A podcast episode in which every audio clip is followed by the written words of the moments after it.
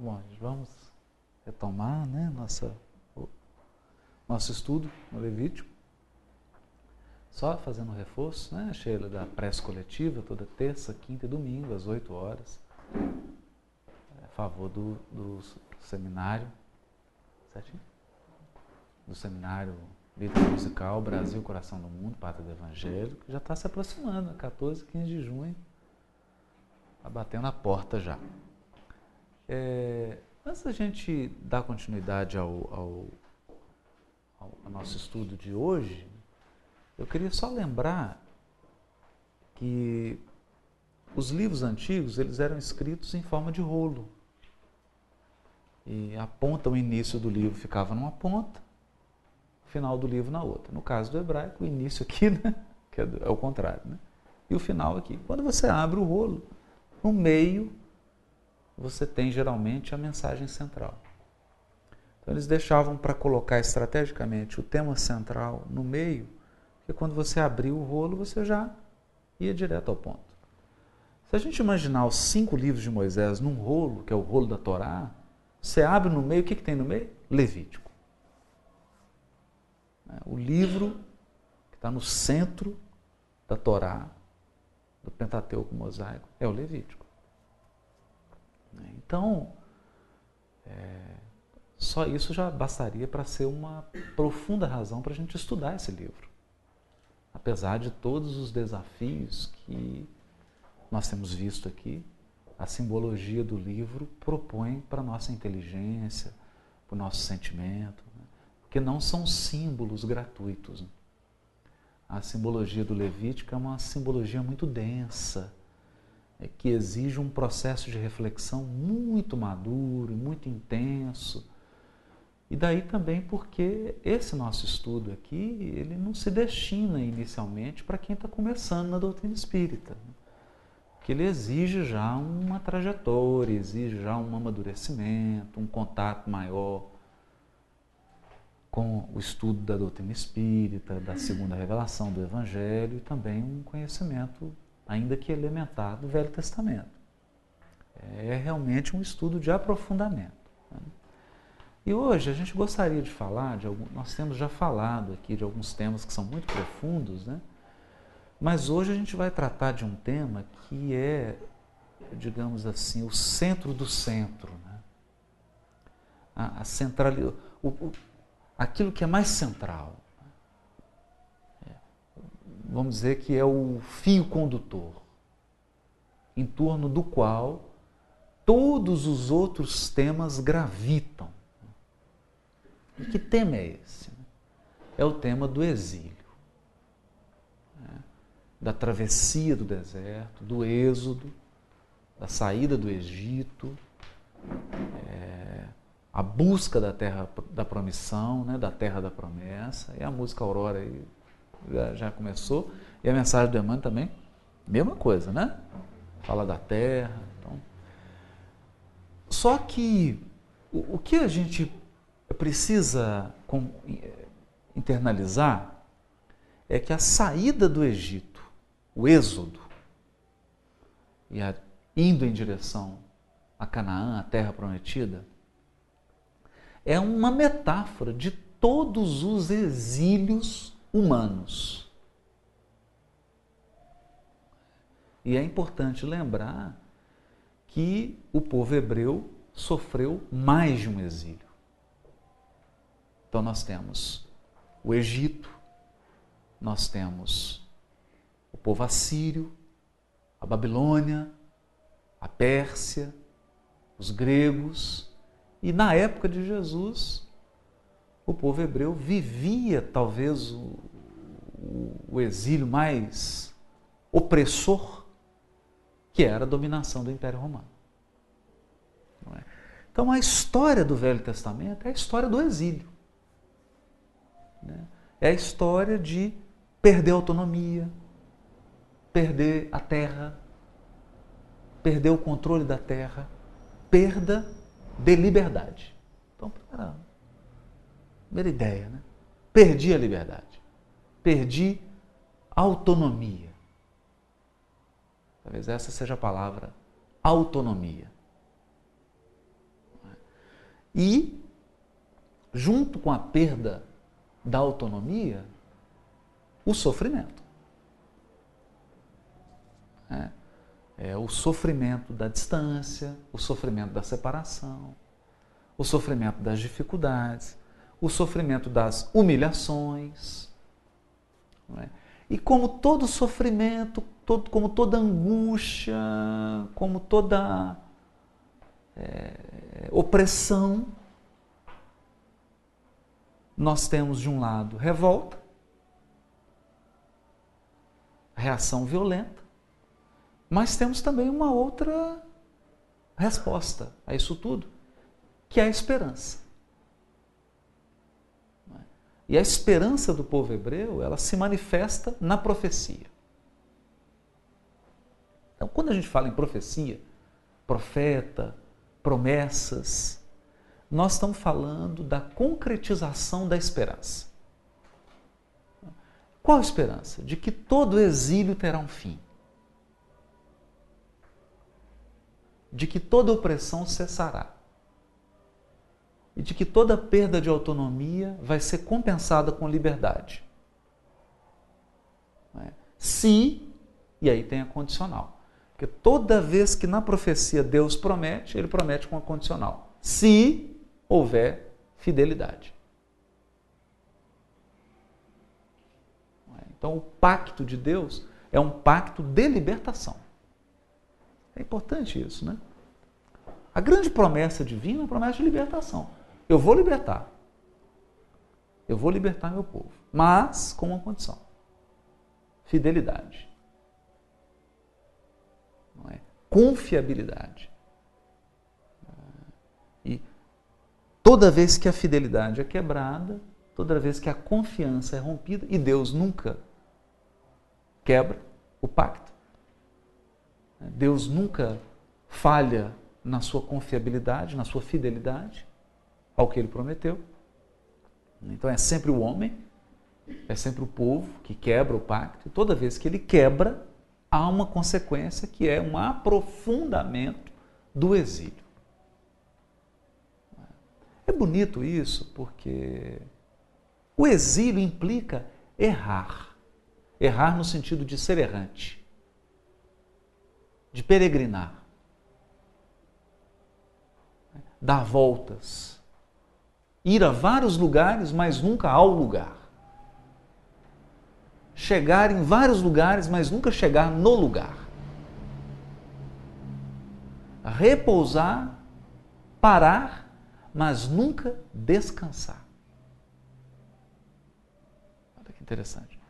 Porque o descanso, o descanso com D maiúsculo, o grande descanso, o descanso do povo hebreu, que é o descanso da terra, é um sábado. Porque o descanso é sempre um sábado. Né? O grande descanso da terra é o grande sábado. E que sábado é esse? É o sábado em que eu não mais preciso peregrinar.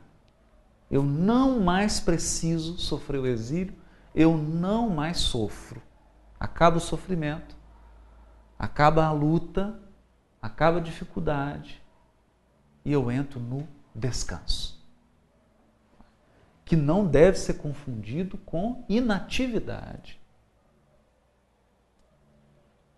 O descanso não é inatividade. Então, essa temática central. Olha que, que conjunto de temas, né? E por que a gente está falando isso? Porque nós falávamos sobre o tabernáculo. O tabernáculo é a casa, falamos lá da profecia de Natã, que prometeu uma, seria construída uma casa, o filho construiria uma casa para Deus e Deus construiria uma casa para o filho, né? Mas no Targum de, do Salmo 95, né, que é a tradução em aramaica, essa casa também é chamada de descanso. Então, quando essa casa for construída, haverá um descanso um grande sábado. Né? Bom, vamos guardar essas ideias. Agora eu vou dar uma, uma, uma, abrir um outro link, mas que vai fazer eco com tudo isso que eu estou falando aqui. Quem quiser interromper, fica à vontade. Viu, Cláudio? Está aqui, viu? Você fica à vontade. Pode interromper, participar, falar, perguntar, acrescentar. Por favor. Mas quando Estevão é levado ao sinédrio, preso, e o sumo sacerdote designa Saulo de Tarso para ser o juiz da causa, ele que ia colher o depoimento, né? como se fosse um interrogatório do réu, né? Então ele, ele interroga, ele bate no Estevão, né? age até de modo covarde. Mas, dentro do processo, tem uma, uma, uma parte em que o réu faz a sua defesa. É, e aqui, está no Paulo Estevão. Porque o discurso está no capítulo 7 de Atos. Mas lá está naquela linguagem metafórica, resumida de Lucas, né? que é a linguagem dos evangelhos, com todo aquele, aquele conjunto de metáforas. Aqui no Paulo Estevam está claro. Né? Emmanuel foi interpretando todas as metáforas, mastigando tudo para a gente. E trouxe mastigado numa linguagem atual. Agora vamos ouvir esse, essa defesa do Estevão. Né? Porque o que, que o Estevão vai falar? Primeiro, ele vai retomar a profecia de Natã, em que Natã puxou a orelha de Davi, porque Davi queria construir um templo. Ele falou: construir templo? Construir templo por quê? Como se Deus perguntasse: você vai construir templo para mim? Você vai construir uma casa para mim? Né? Nós lembra, todo mundo lembra disso, né? Tem uma puxão de orelha. Mas o que que o Estevão vai falar? Ele vai retomar o discurso de Natan, de chamando atenção, só que agora de grave, porque ele está dentro do templo. Então ele vai olhar para o templo e falar assim: Meu povo, para que vocês construíram isso aqui?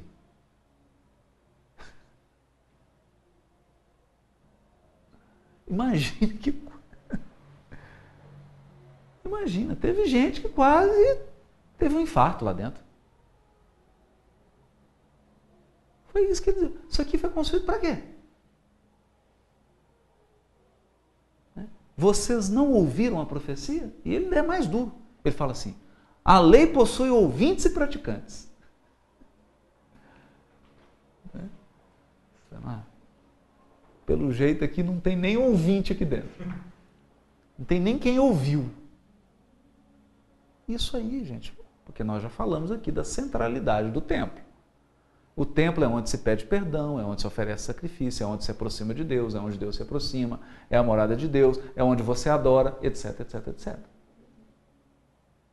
Aí ele diz, mas ele, o que, que ele está fazendo? Ele está retomando o tema do tabernáculo levítico, que era uma tenda. Para que templo de pedra? se a, a ordem foi para fazer uma tenda. E se quando Davi quis construir o templo de pedra, ele foi chamado a atenção pelo profeta Natan. É. Só que quando você volta para a tenda, você volta para o deserto, para a peregrinação no deserto e para o exílio. Então, você falar de tabernáculo, você tem que falar de exílio, tem que falar de peregrinação, e aí você tem que falar de quê?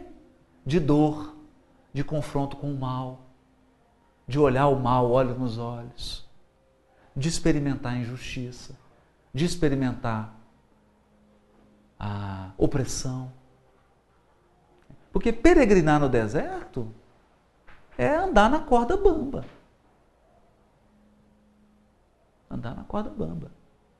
Experimentando todas as intempéries, todas as inseguranças. Então é isso. Aí o que, que ele fala? Vamos lá.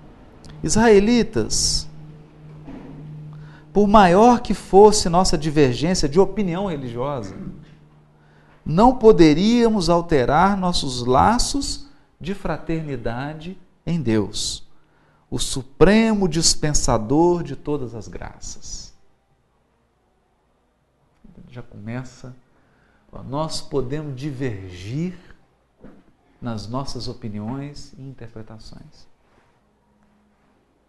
Mas há laços de união. Por quê? Porque nós temos um Pai comum. É, nós somos irmãos. É incrível isso. A gente não lembra disso. Né? É difícil isso. Né? Na hora que você está com vontade de discutir, de ir para o duelo, para a briga, aí você lembrar que o fulano é filho de Deus e você também. Portanto, somos irmãos. Há laços de fraternidade que são muito mais valiosos do que as opiniões. É? Mais importante do que realçar um ponto da verdade ou uma opinião, mais importante que isso são os laços que nos unem. Então ele já começa fundo. É a esse Pai generoso e justo que elevo minha rogativa em favor de nossa compreensão fiel das verdades santas. Já começa pedindo a Deus, que é o Pai de todos, para dar compreensão a todos, até a Ele, inclusive a Ele que vai falar. Que, que grandeza, né? Outrora, nossos antepassados ouviram as exortações grandiosas e profundas dos emissários do céu por organizar um futuro de paz sólida aos seus descendentes, nossos avós sofreram misérias e penúrias no cativeiro. Olha, ele volta para a história do exílio e do sofrimento. Seu pão era molhado nas lágrimas de amargura sua sede angustiava. Viram malogradas todas as esperanças de independência. Perseguições sem conta destruíram-lhes o lar, com agravo de sofrimentos nas lutas de seu roteiro. Aqui está contando, inclusive, a história dele, né? Mas foi isso. Todos os nossos ancestrais, ninguém viu nada se concretizar. Viveram de esperança. O lá, com agravo sofrimento, luta seu roteiro. À frente dos seus martírios dignificantes, andaram os santos varões de Israel, como gloriosa coroa do seu triunfo. Olha só começa a trazer o tema da santidade. O santo, aquele que passou pelo sofrimento, aquele que foi purificado, aquele que foi imolado para liderar. Alimentou-os a palavra do Eterno através de todas as vicissitudes. Suas experiências constituem poderoso e sagrado patrimônio. Olha aqui. Delas, das experiências, temos a lei e os escritos dos profetas. Então, pausa. Né? Pausa. O que é a primeira revelação? Os livros de Moisés? Na visão de Estevão? Os livros de Moisés? Os livros dos profetas? Não. Para Estevão, a primeira revelação é composta de experiências do povo hebreu sofrendo exílio e vicissitudes. Esse é o patrimônio. Essa é a primeira revelação. Desse patrimônio, foi registrada a história, uma parcela dele, que estão nos cinco livros de Moisés e no restante dos livros da Bíblia. Isso é muito importante, porque para Estevão a experiência tem prioridade sobre o texto escrito.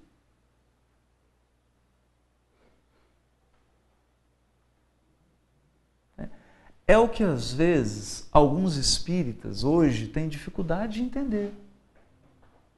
fala assim: revelação trazida pelo Chico aos 400 e tantos livros que ele psicografou? Será que é só isso? Será que é só isso? Né? E os insultos? E as renúncias dele? E a perda total de vida privada? E a dedicação por mais de 80 anos, dedicação exclusiva à mediunidade com Jesus? E todos os martírios que ele passou? Isso não é psicografia?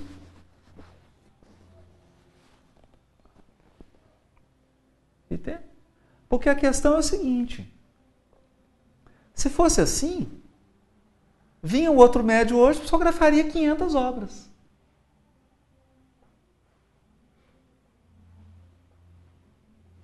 Né? Mas a revelação não está nos livros apenas. Os livros são registros da experiência viva.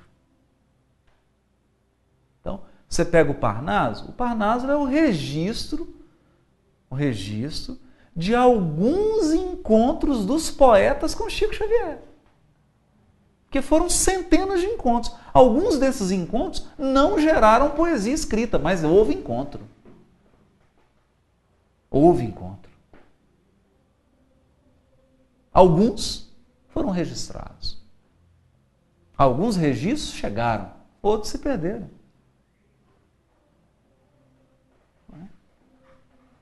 Então, o magistral da obra do Chico é a vida dele. Da vida dele tem uma parcela que são as obras escritas. É uma parcela. Uma parcela. E que nós deveríamos pensar da seguinte maneira: a vida dele é a árvore, os livros são os frutos.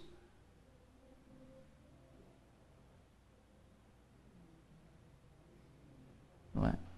Então a gente sempre diz assim: quer atacar o Chico? Gente, é simples. Tenha uma vida maior e melhor que a dele durante 85 anos. Aí a pessoa adquire o direito de criticar. É simples. Quer criticar o profeta Isaías? Quer criticar o profeta Isaías? Vive o que ele viveu. Quer criticar o Jeremias? Vive o que Jeremias viveu. Só lembrando, né? Todos foram assassinados. Então, é, é, é, eu acho é uma mudança de rumo, porque o Estevão, e na verdade, ele chamou todo mundo e falou assim: peraí, nós vamos falar sobre texto ou vamos falar sobre vida? Vocês me chamaram aqui no Sinédrio para falar de vida ou de páginas?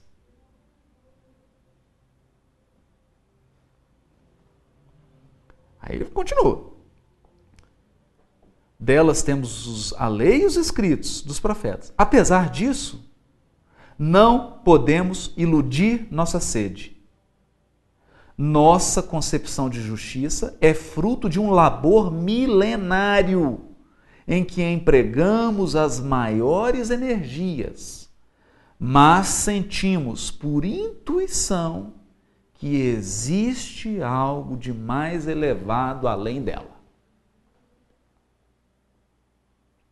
Nossa, olha o que ele está dizendo. Fala, Meus irmãos, nós já peregrinamos mais de mil anos. Então nós construímos um senso de justiça, que é o senso de justiça construído por quem é espoliado. Isso é que é bonito. Não é? Porque o senso de justiça de quem tira é diferente do senso de justiça de quem perde.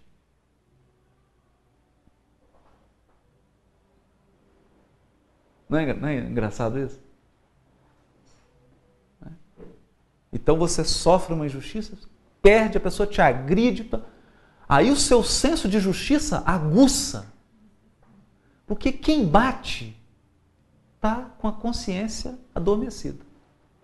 Quem está espoliando está com a consciência adormecida, entorpecida. Só desenvolve senso de justiça mesmo quem está sofrendo injustiça. injustiça, nós estamos entendendo aqui, né? É, o Zimbábue, injustiça absoluta não existe, né? Há uma lei soberana das compensações, não há vítima nem algozes no universo. Vítimas absolutas e algozes absolutos não existem. Não é? Mas você experimentar um ato, né? Não, por exemplo, você tá, saiu assim, sacou seu salário, está lá contando dinheiro, vem alguém, pega seu salário e sai correndo. É ruim, né? Você trabalhou o mês inteiro, a pessoa levou seu salário. Não é? Aí seu senso aguça, né? A importância da honestidade, a importância do respeito ao patrimônio alheio, né? A importância de uma sociedade justa, mas porque você perdeu. O que o Estevam está querendo dizer aqui é que milênios de sofrimento e perda aguçaram o senso de justiça do povo hebreu.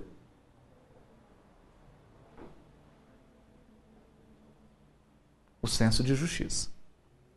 Mas a sede continua. Aí ele prossegue.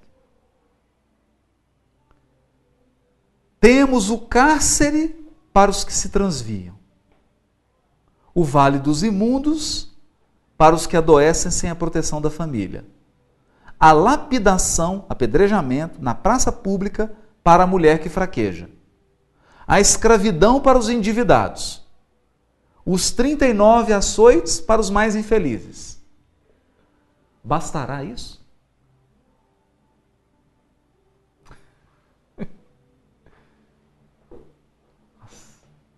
Bastará? As lições do passado não estão cheias da palavra misericórdia?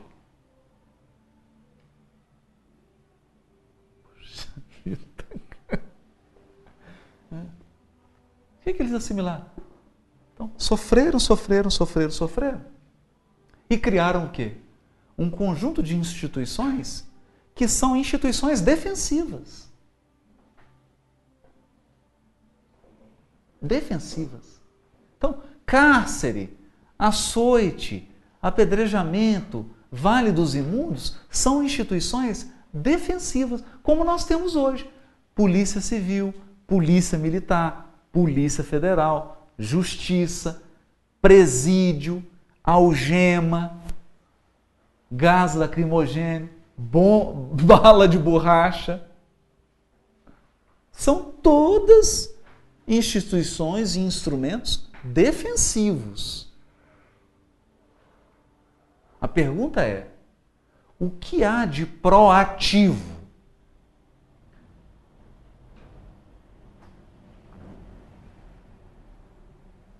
É isso que Estevão está perguntando.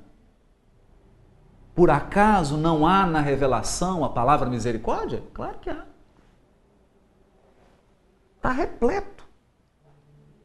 Misericórdia.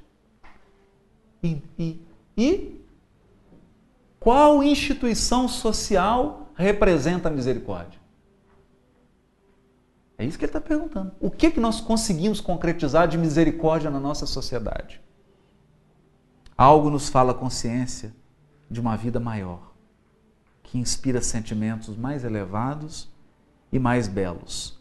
Ingente foi o trabalho no curso longo e muito secular, mas Deus justo respondeu aos angustiados apelos do coração, enviando-nos seu Filho, bem amado, o Cristo Jesus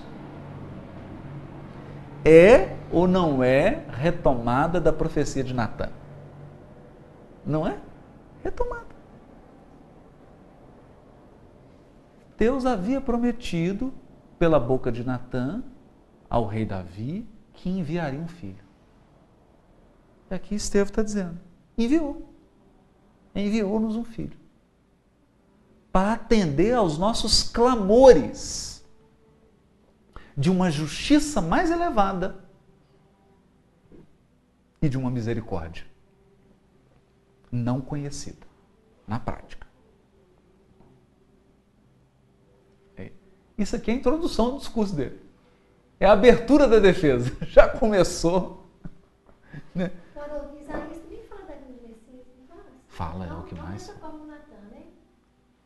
Não, não. O, o, Isaías é conhecido como é, o profeta Isaías. É, a, como é que fala assim? Costuma-se dizer né, que é o evangelho dentro do Velho Testamento.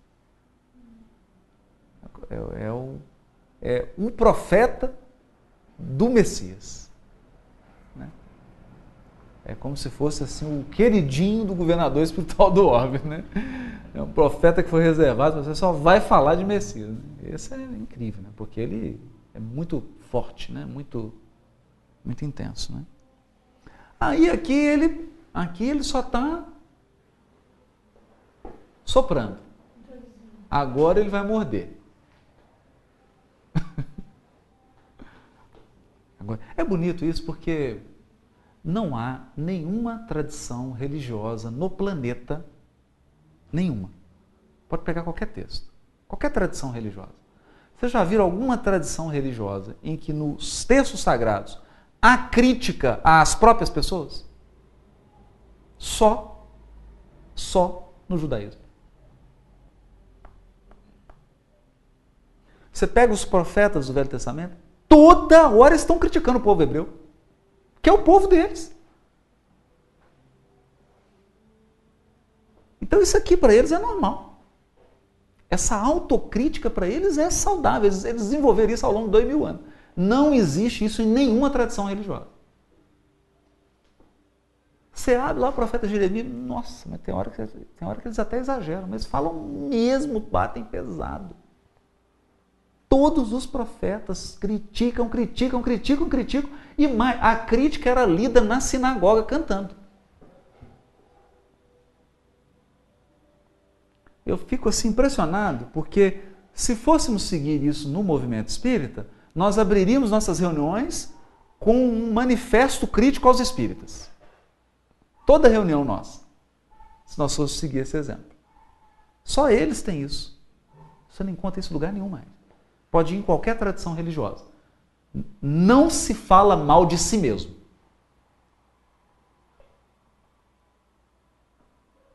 No Velho Testamento, isso é a constante. É a regra. Incrível, né? E o Nicholas Thomas Wright chama atenção para isso também. Aí ele começa. Jerusalém não me parece o santuário de tradições da fé, que conheci por informações de meus pais desde criança. Nossa, já começou. Agora começou. Atualmente, dá a impressão de um grande bazar onde se vendem as coisas sagradas.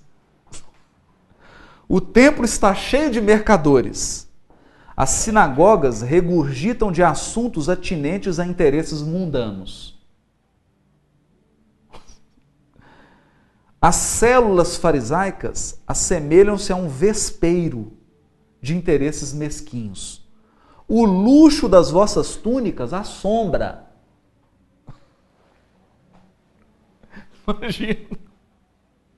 Vossos desperdícios espantam. Não sabeis que à sombra dos vossos muros há infelizes que morrem de fome? Venho dos subúrbios onde se concentra grande parte de nossas misérias. Falais de Moisés e dos profetas. Repito, acreditai que os antepassados veneráveis mercadejassem com os bens de Deus? O grande legislador viveu, Moisés, entre experiências terríveis e dolorosas. Jeremias conheceu longas noites de angústia a trabalhar pela intangibilidade do nosso patrimônio religioso entre as perdições da Babilônia. Amós era pobre pastor, filho do trabalho e da humildade. Elias sofreu toda a sorte de perseguições, compelido a recolher-se ao deserto, tendo só lágrimas como preço do seu iluminismo. Esdras foi modelo de sacrifício pela paz dos seus compatriotas. Ezequiel foi condenado à morte por haver proclamado a verdade.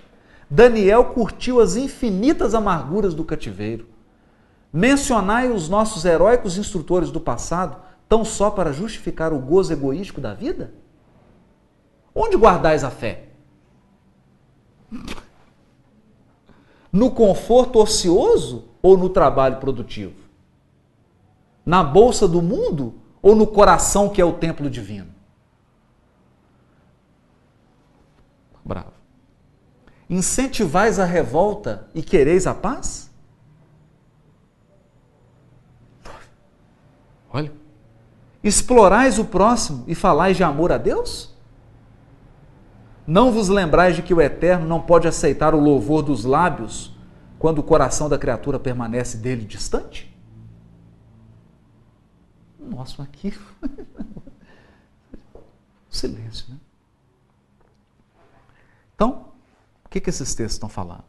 Dos sofrimentos do povo, do êxodo, da peregrinação ao deserto, que é um símbolo de todos os cativeiros e de todas as libertações. Né? De tudo. Agora, vamos fazer um paralelo aqui. O que, que o espírito é enquanto ele necessita encarnar na terminologia de Kardec? Espírito errante. Peregrino. Quando ele cessa a necessidade de encarnar, aí ele se transforma num espírito puro, purificou, num bem-aventurado. Aí, bem-aventurança. Promessa. Descanso. Então, o que o Estevão está falando aqui é da história do povo hebreu? É, mas a história do povo hebreu é, na verdade, uma metáfora, uma miniatura da história da evolução do espírito.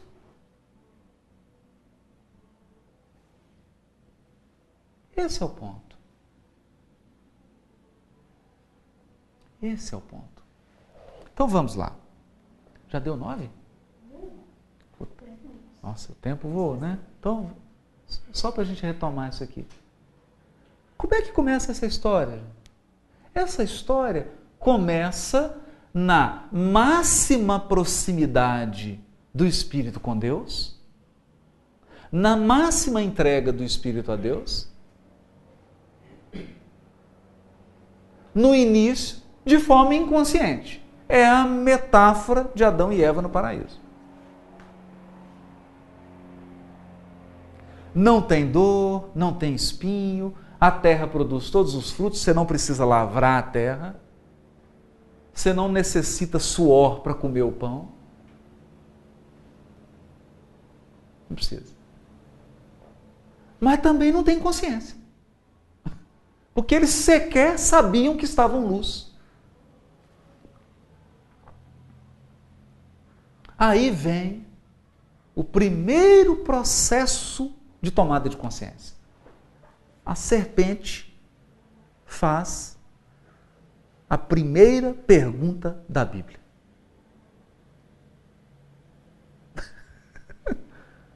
a primeira pergunta. Acabou a inocência. Alguém perguntou: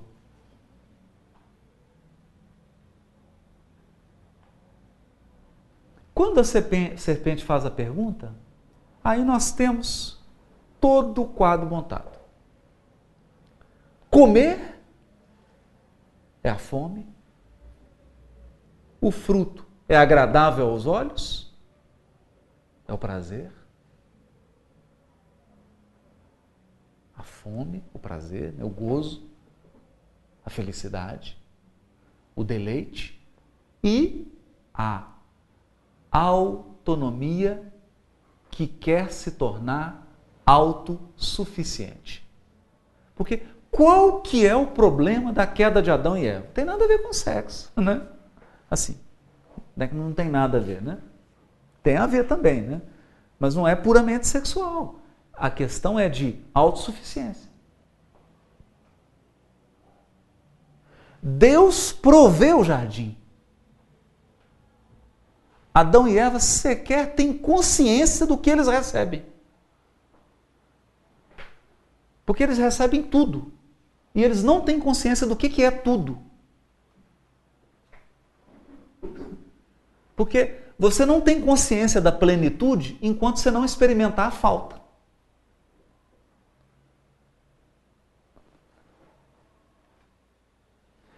Qual que é a proposta da serpente?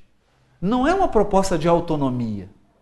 A proposta da serpente é uma proposta de autossuficiência. Ele não quer que sejais como ele. Essa é a proposta da serpente. Esse é o problema.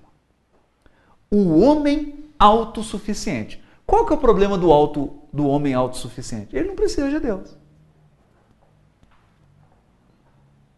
Ele se basta. Então não há necessidade de um Deus providente. Não há necessidade de nenhuma providência de Deus. Porque o homem é autossuficiente. Ele é capaz de prover-se infinitamente. Só que isso. Nós somos espíritos velhos já, né? De longa jornada, de peregrinação. A gente sabe que é uma mentira. É uma mentira. Porque como que um ser relativo pode ser autossuficiente? E não tem como ser autossuficiente por uma razão. O nosso desejo é infinito.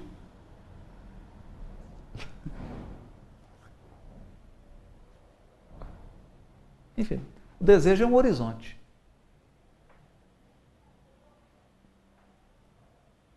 Você vê longe e vai em direção. Você chega perto, o horizonte se amplia. Não é assim?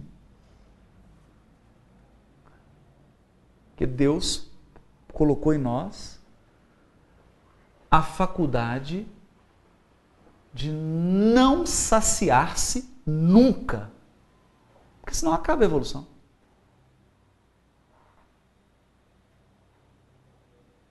Então, como é que um ser limitado vai dar conta de uma ânsia que é infinita, de uma fome que é eterna, de uma sede que é eterna. É a conversa de Jesus com a mulher samaritana no poço. Ele começa a falar com ela sobre sede. Você não está sentindo aí que você tem uma sede? Você vem toda hora aqui nesse poço, busca água. Você não está sentindo assim que. Não está sentindo? Você almoça hoje, amanhã você quer almoçar de novo?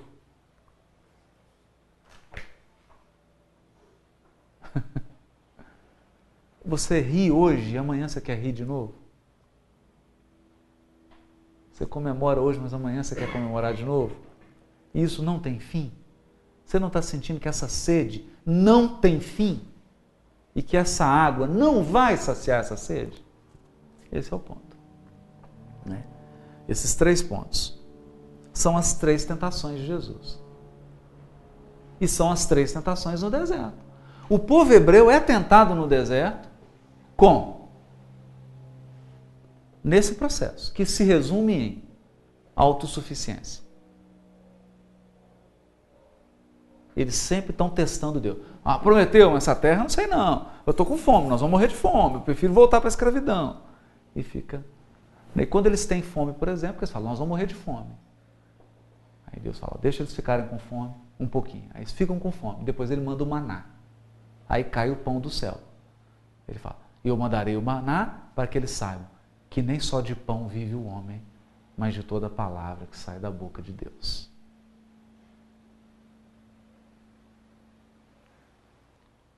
Só que a palavra aqui não é, não são conjunto de sílabas. que a palavra que sai da boca de Deus não é um conjunto de frases. Deus fala através dos seus cristos. Então a palavra de Deus é um Cristo que sai e faz o que tem que ser feito. Por isso Jesus é o Verbo de Deus. Por isso que ele é o Filho por isso que ele vem realizar tudo isso. Né? Nossa, agora a gente deu um voo, né? Bom, vamos aterrizar um pouquinho, depois a gente volta nisso. Alguém quer falar alguma coisinha? Não, essa autossuficiência é, talvez seria uma manifestação do orgulho do homem. É, é Essa- do orgulho. Essa é, é, necessidade de você ser autossuficiente perante Deus seria o próprio orgulho do homem de querer. Porque Eva, ela vê que ela poderia ser como Deus, né? é, é essa que é a ideia. Por isso que, por isso que a palavra autossuficiência, né? Porque se eu sou como Deus, porque Deus precisa ser provido,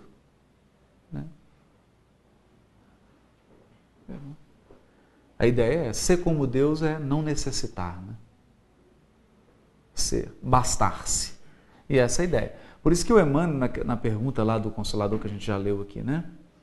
É, quando ele pergunta, se o determinismo divino é o do bem, quem criou o mal?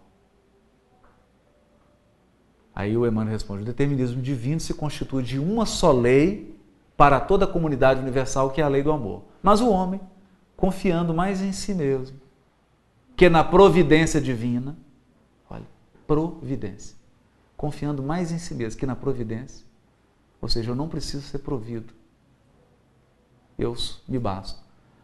Transforma a sua fragilidade em foco de ações contrárias a essa lei. Eis o mal. Quer dizer, o mal é o afastamento de Deus. É o mito da autossuficiência humana. É o mito do homem medida de todas as coisas. Que não deixa de ser um mito grego, né? Aí você vai na Grécia e só vê homem, né? É o homem, é o culto ao homem. É o homem nu, a mulher nua, é o homem, o homem, o homem, o homem, o homem. O homem é o antropocentrismo. Né? O homem basta-se. E aí, complicado, né? Aí o Emmanuel diz assim: urge recompor os elos dessa harmonia sagrada, eis o resgate.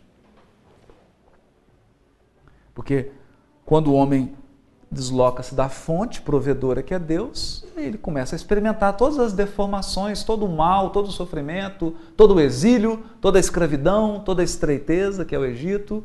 Ele começa a experimentar a falta. Como alguém que se afasta do sol começa a experimentar o frio.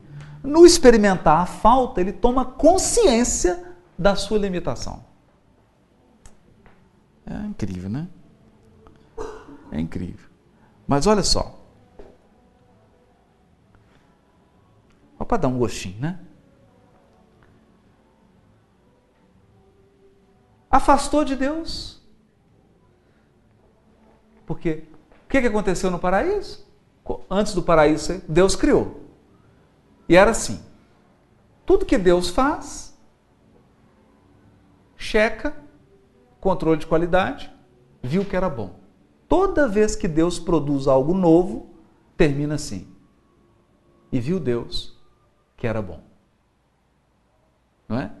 Só tem um dia que ele não falou isso.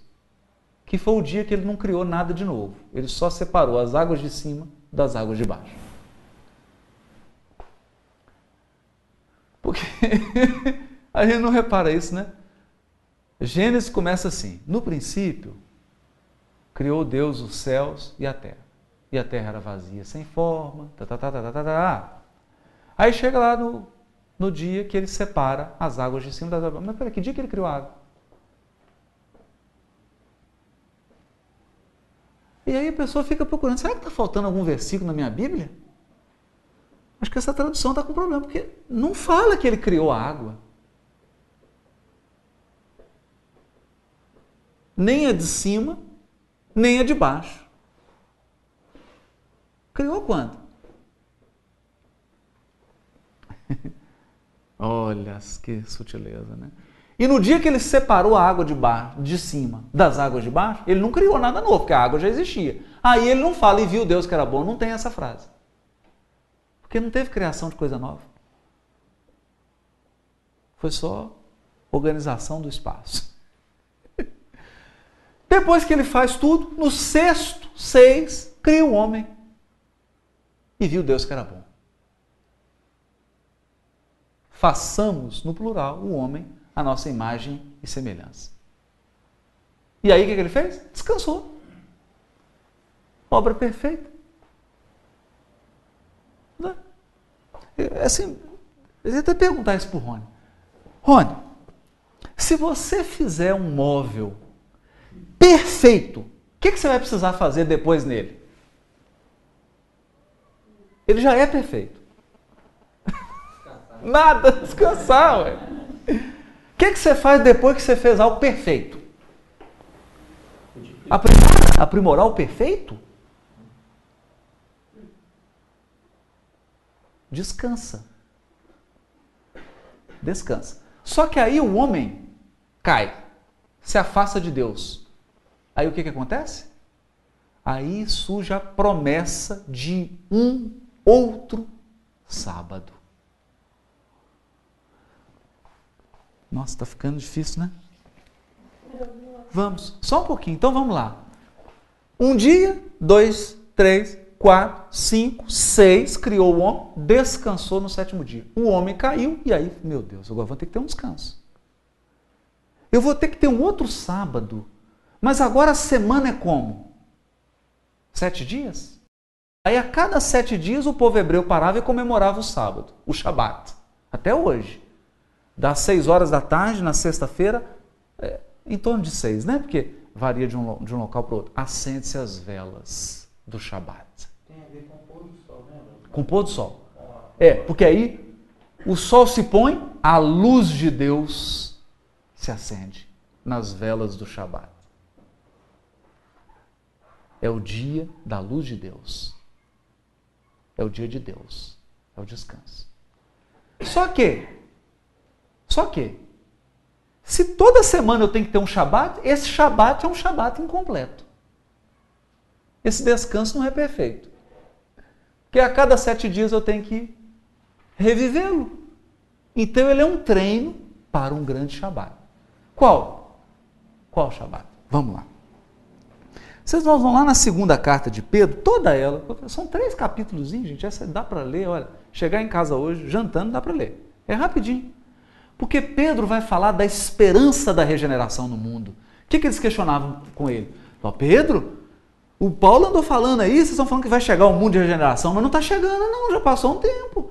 E nós estamos que sofremos, viu? O, o imperador já está perseguindo cristão, o cristão está sendo morto. Que negócio é esse?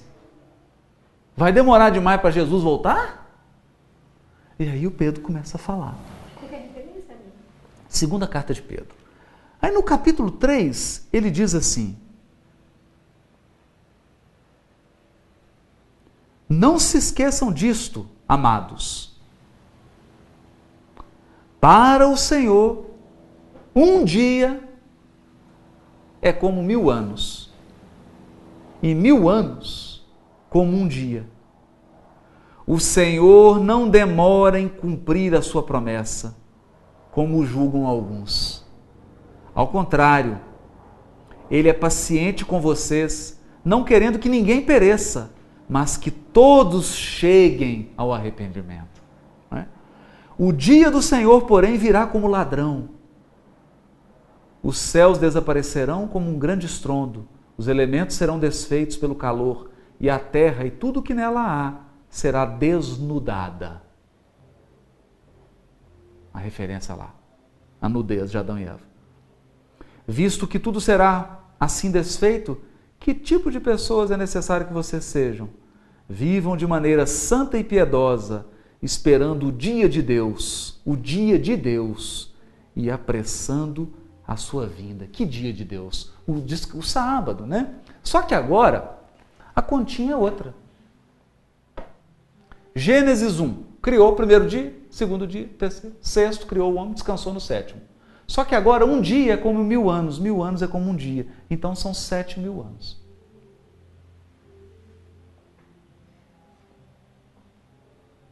De Adão a Jesus, quatro mil. De Jesus a transição planetária, dois mil. Sexto dia. E o Shabat no sétimo ano, sétimo dia, que são os últimos mil anos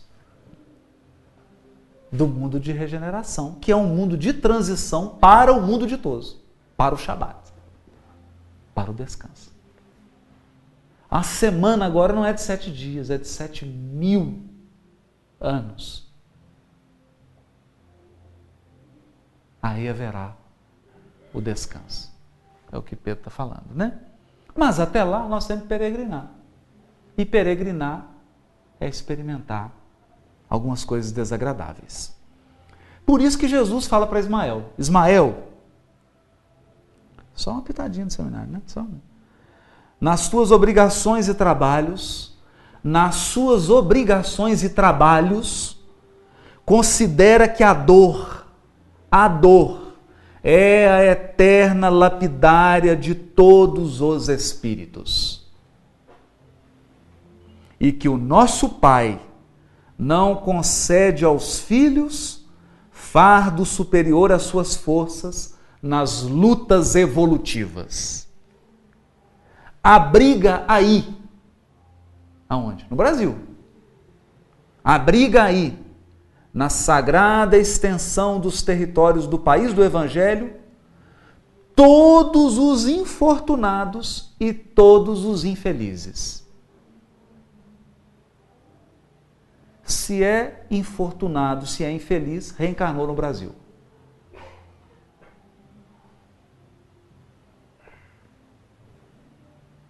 porque aqui é hospital de infortunado e de infeliz. Espiritualmente falando. Espiritualmente falando. Né? E como diz o Júlio, a gente olha para milhões de doentes, depois que o hospital foi aberto, e estamos reclamando dos doentes dentro do hospital. É igual o médico chegar no, no pronto-socorro, no João e falar assim: oh, mas só tem gente quebrada aqui nesse pronto-socorro? Não tem um são aqui? Aí o chefe diz assim, ó, amigo, nem os médicos, nem os médicos aqui são sãos. Né? Ou como diz o pai do Rafael, né? eu gosto, o Roberto Luz, que ele fala assim, ó, a diferença entre eu e os doentes do Hospital André Luiz é que eu tenho a chave. Mas é brincadeira dele, né? É porque ele é brincalhão, viu, gente? Ele é um médico psiquiatra lá do hospital, né? É brincadeira dele. Mas a ideia é essa, né? Então, acolhe todos os infortunados e todos os infelizes. No meu coração ecoam as súplicas dolorosas de todos os seres sofredores que se agrupam nas regiões inferiores dos espaços próximos da Terra. Então, como é que foi formada a nação brasileira? De todos os espíritos sofredores das regiões inferiores do umbral do planeta. Então passaram recolhendo das regiões mais tenebrosas do planeta Terra para reencarnar tudo no Brasil. Né? Agasalha-os no solo bendito que recebe as irradiações do símbolo estrelado. Do símbolo estrelado. Qual que é o símbolo estrelado? A cruz. Porque o que, que você vai prometer para espírito que tem 3 mil, 4 mil anos de dívida? Festa espiritual?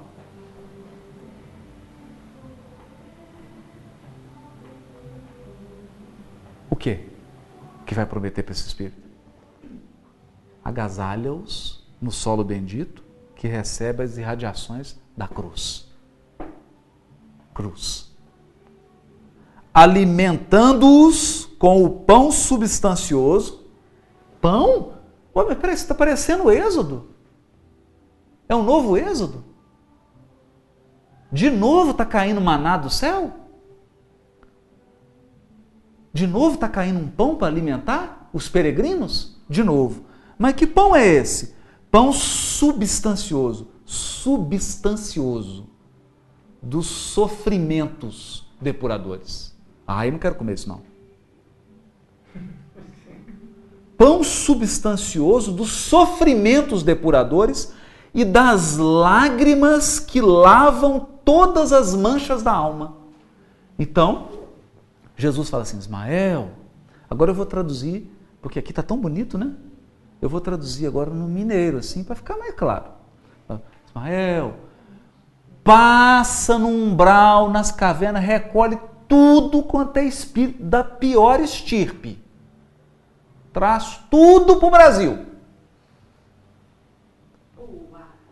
E eu vou alimentá-los com sofrimento, porque o sofrimento é pão.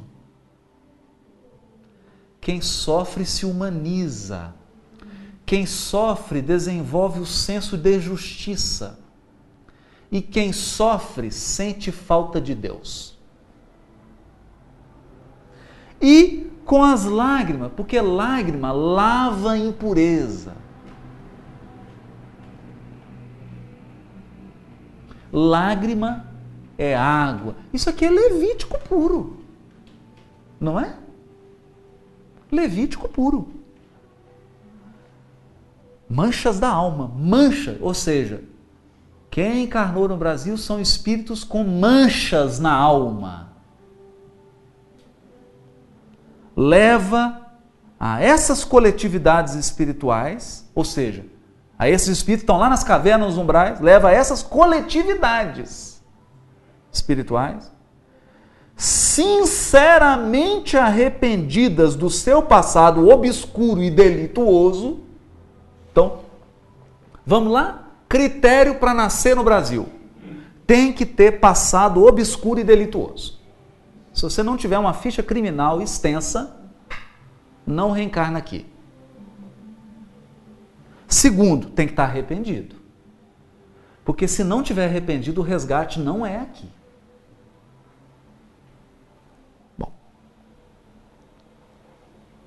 É o que eu estou deduzindo daqui, né? Passado obscuro e delituoso. Leva essa coletiva a tua bandeira de paz e de esperança. Qual que é a bandeira? Deus. Para quem está afastado de Deus, primeiro dito da bandeira de Ismael, Deus. Cristo, que é o Filho, é a palavra, caridade leva a tua bandeira de paz e de esperança. Ensina-lhes a ler os preceitos da minha doutrina na tradução que o Haroldo vai fazer. É isso? Não, não, não. É isso que está escrito aqui? Ensina-lhes a ler os preceitos da minha doutrina na tradução da Bíblia de Jerusalém.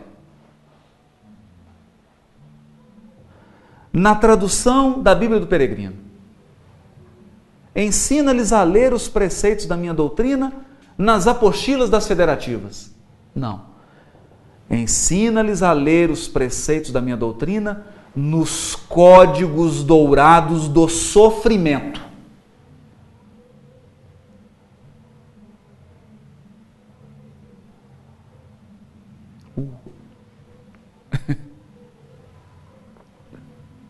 E agora? No sofrimento, a gente aprende o Evangelho.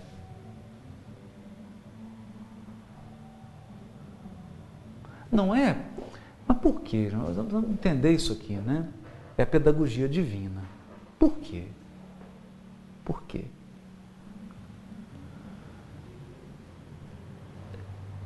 O sofrimento humaniza humaniza o espírito. E quando você se humaniza, você abandona o devaneio de querer ser Deus.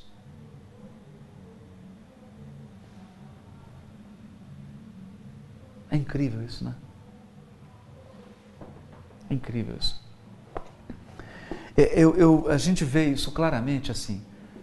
Você está nervoso e brigando na família, xingando e dizendo a verdade para todo mundo e castigando e duro. Aí você tem uma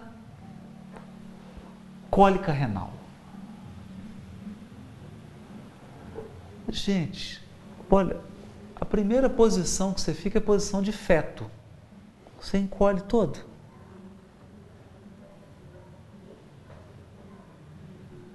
Para entrar no hospital, você vai quase que gateando.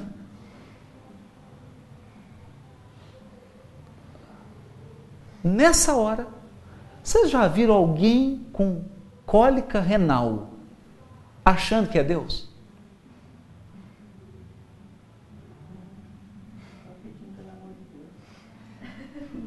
Não tem, né?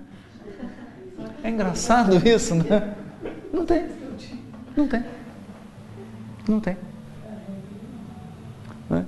Alguém já viu, por exemplo, um médico chegar e falar assim: Fulano, tenho duas péssimas notícias para te dar. Você tem dois dias de vida. E tem uma pior notícia. Doutor, pelo amor de Deus, qual que é pior? Era para eu ter te dito isso ontem. O que, que a pessoa vai dizer? Deus do céu! Ela vai falar: Não, não preocupa, eu sou Deus. Eu sou autossuficiente. Eu não necessito de nada. Não é, não é isso que ocorre. Não é isso que ocorre. Então tem certas, certas lições do Evangelho que, que, por exemplo, como é que eu vou ler e aprender a lição do perdão se eu não for ofendido?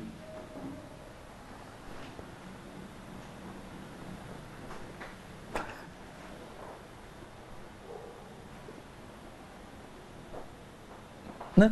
Vocês imaginam assim: a pessoa vai reencarnar.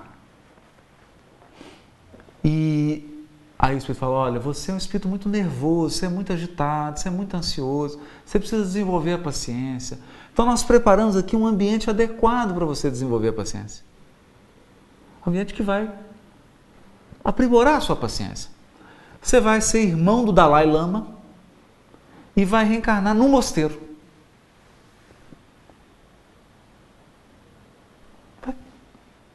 Faz sentido isso? Vai ter paciência com o quê?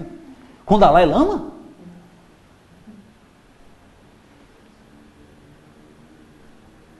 Não tem sentido. Não tem sentido. Aí não, vamos preparar uma encarnação aqui. Você precisa aprender, nessa encarnação, você aprender paciência. Então é o seguinte, então uma família aqui totalmente desorientada para você nascer. O mais calmo lá quebra tudo. Não tem gente calma nessa família. E a gente está te colocando lá para você. Porque aí você vai sentir falta de paz, aí você vai construir a paz, você vai sentir falta. Isso não tem jeito. Não tem como. Então é isso. É a proposta aí. Agora, Nessa proposta, nessa proposta da peregrinação do deserto, aí surge o tema que o Paulo vai trabalhar, que é o tema da fé. Mas fé não no sentido de acreditar em. Porque a fé, nós já vimos aqui, é o sentido de fidelidade, de confiança, de entrega.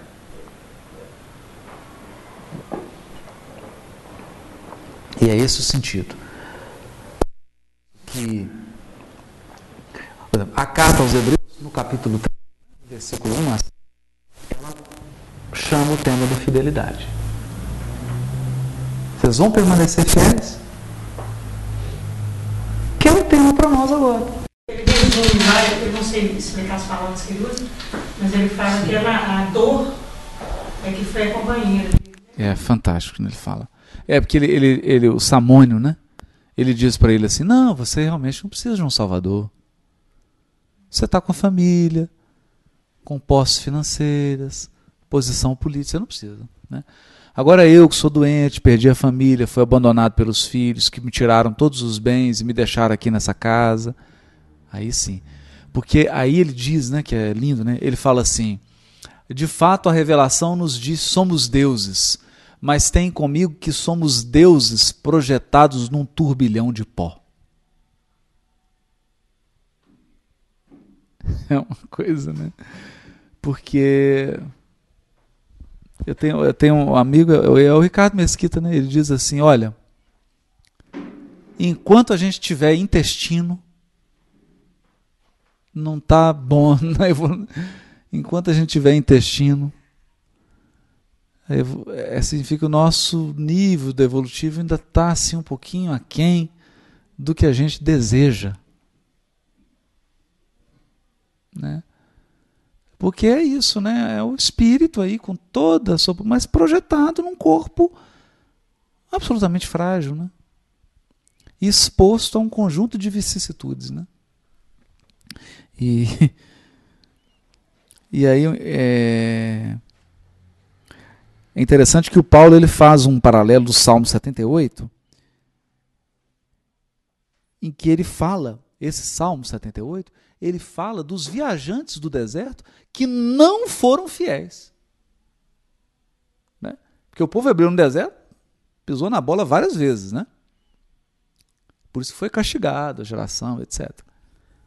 Não entrou. Aí o salmo diz assim: que se levantem e, contem, e, e os contem a seus filhos, para que ponham em Deus sua confiança, não se esqueçam dos feitos de Deus e observem seus mandamentos, para que não sejam como seus pais, uma geração desobediente e rebelde, geração de coração inconstante, cujo espírito não era fiel a Deus. Olha, seu coração não era sincero com ele, não tinham fé na sua aliança. Quantas vezes o afrontaram no deserto e o ofenderam em lugares solitários? Voltavam a tentar a Deus, a irritar o santo de Israel. Não se lembravam de sua mão que um dia os resgatou do adversário. Então está falando de rebeldia, de teimosia, né? E aí a gente pode concluir que a, a, carta aos Hebreus, no capítulo 3 e 4, fala disso. Fala: olha, agora nós estamos esperando uma nova terra prometida. Um grande descanso. Os peregrinos agora somos nós, os cristãos. Seremos rebeldes? Vamos imitar a história? Vamos endurecer o coração? E aí ele tira do Salmo 95, que diz assim: Sim, Ele é o nosso Deus, e nós o povo do seu pasto, o rebanho de sua mão. Quem dera ouvíssemos hoje a sua voz. Hoje. Essa palavra hoje é forte, o Paulo vai usar isso aqui. O salmo fala: quem dera ouvíssemos hoje a sua voz. Não endureçais vossos corações como em Meriba, como no dia de Massá, no deserto. Quando vossos pais me provocaram e tentaram, mesmo vendo as minhas obras. Quarenta anos esta geração me desgostou. E eu disse: sempre os corações errantes. corações errantes, espíritos errantes que não conhecem meus caminhos. Então eu jurei na minha ira: jamais entrarão no meu repouso. Enquanto o coração estiver endurecido. É. Aí eu até escrevi aqui: a desobediência, a obstinação, o endurecimento dos corações, a arrogância levaram os peregrinos do deserto, recém-libertos da escravidão no Egito, a afrontarem Deus, questionando sua autoridade e a concretude das suas promessas, diante das dificuldades que se apresentavam no caminho. Neste trecho da carta aos Hebreus, o autor exorta os cristãos a evitarem a falta de fé, fidelidade, falta de fidelidade daqueles que não conseguiram entrar na terra da promessa, no descanso de Deus. E fica a pergunta: e nós espíritas?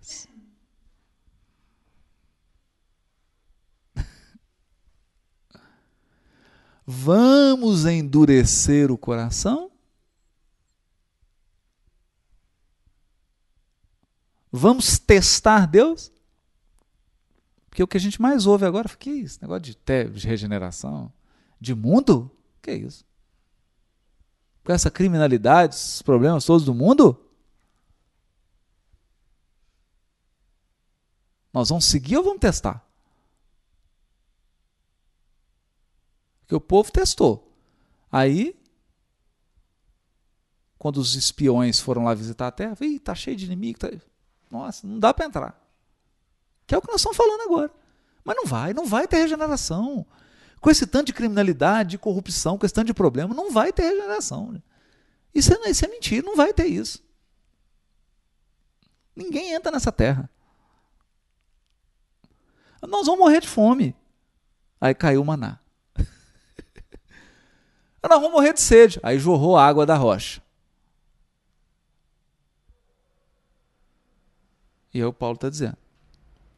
Citando o Salmo, porque o Salmo fala assim: Quem dera hoje, hoje, ouvisseis a minha voz e não endureça o coração. Vai ser fiel?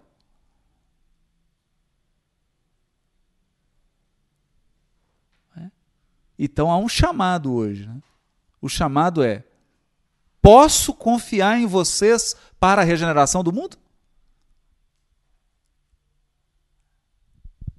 Eu posso contar com vocês? Ou vou ter que uma outra geração?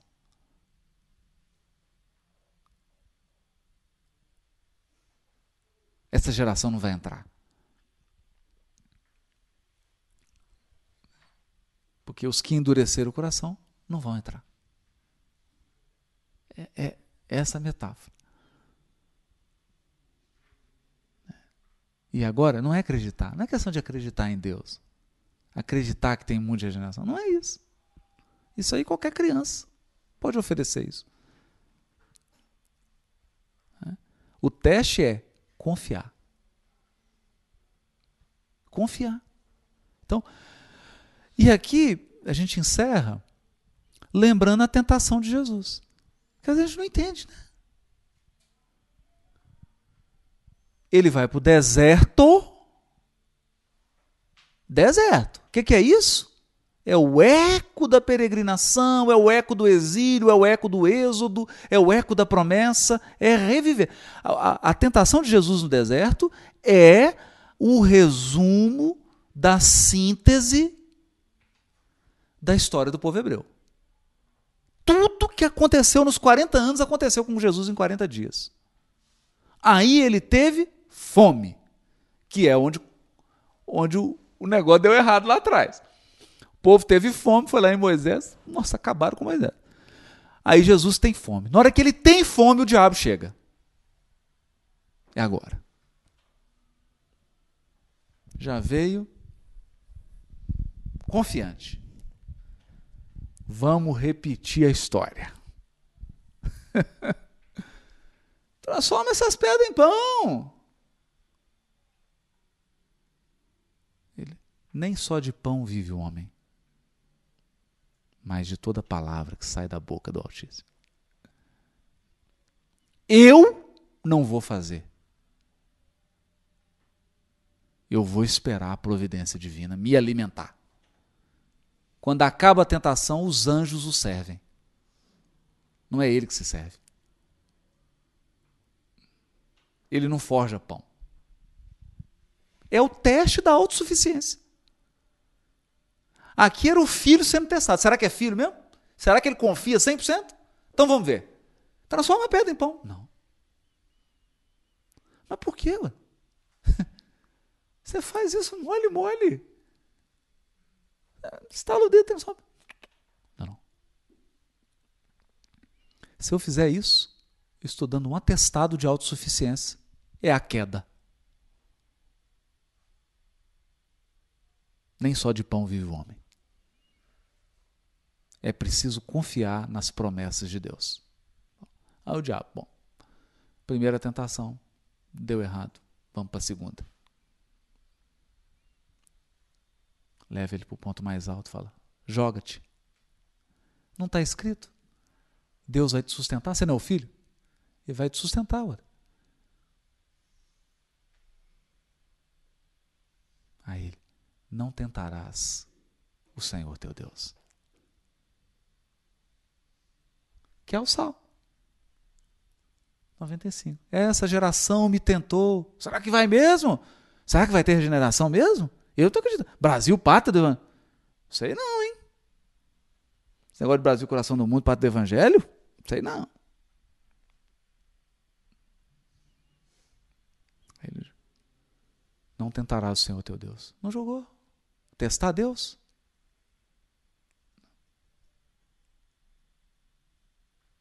E aí vem o teste supremo, a terceira, que é: te dou todos os reinos da terra. Que é o teste da autossuficiência.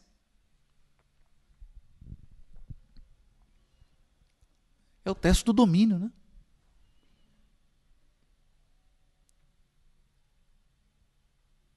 Ele vence e vem os anjos. E o céu. Aí vem a providência. Que ele não fez nada. É.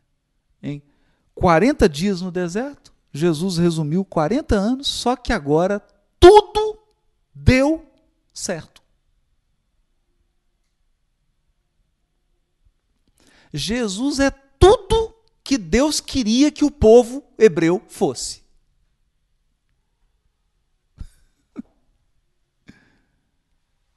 Ele é o filho que Deus pediu a ele mesmo. é o filho perfeito. Perfeito. Aí ele sai do deserto e começa, aí vem o batismo, não é? A voz desce do céu: Este é meu filho amado. Resumiu. Ele agora é Israel. Que é o filho, né? Ele agora é. Ele agora vai fazer tudo que foi prometido nos mais de 60 livros do Velho Testamento.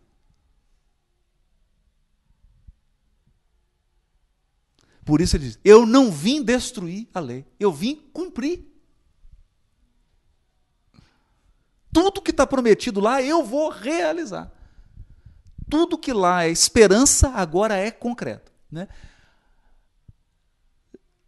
É, a aliança homem-deus já não é só arco-íris, é comunhão.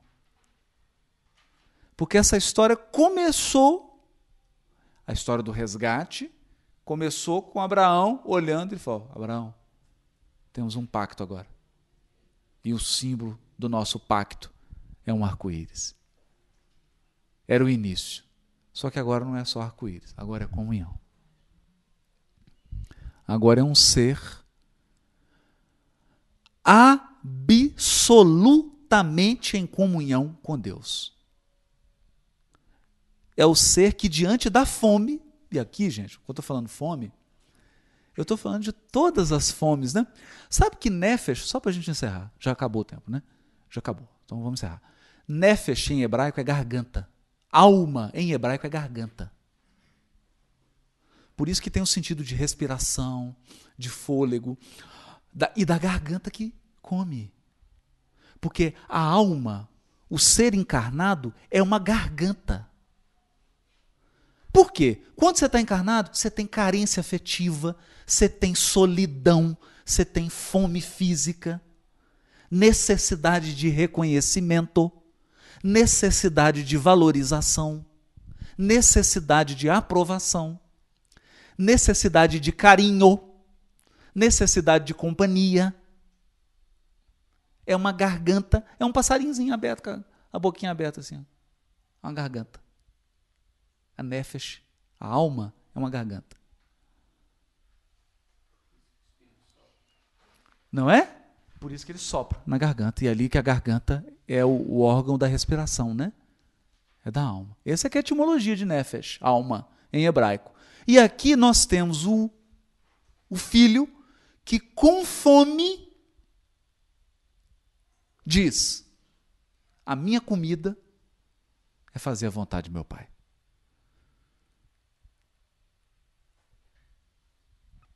Nossa. Ah, eu estou com muita solidão. Mas o que vai me alimentar é fazer a vontade de Deus. Eu estou me sentindo carente.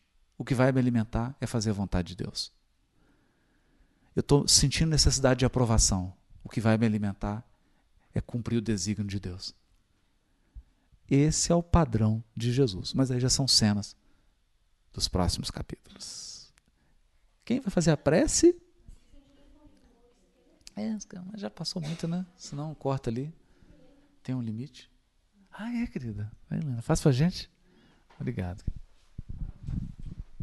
Deus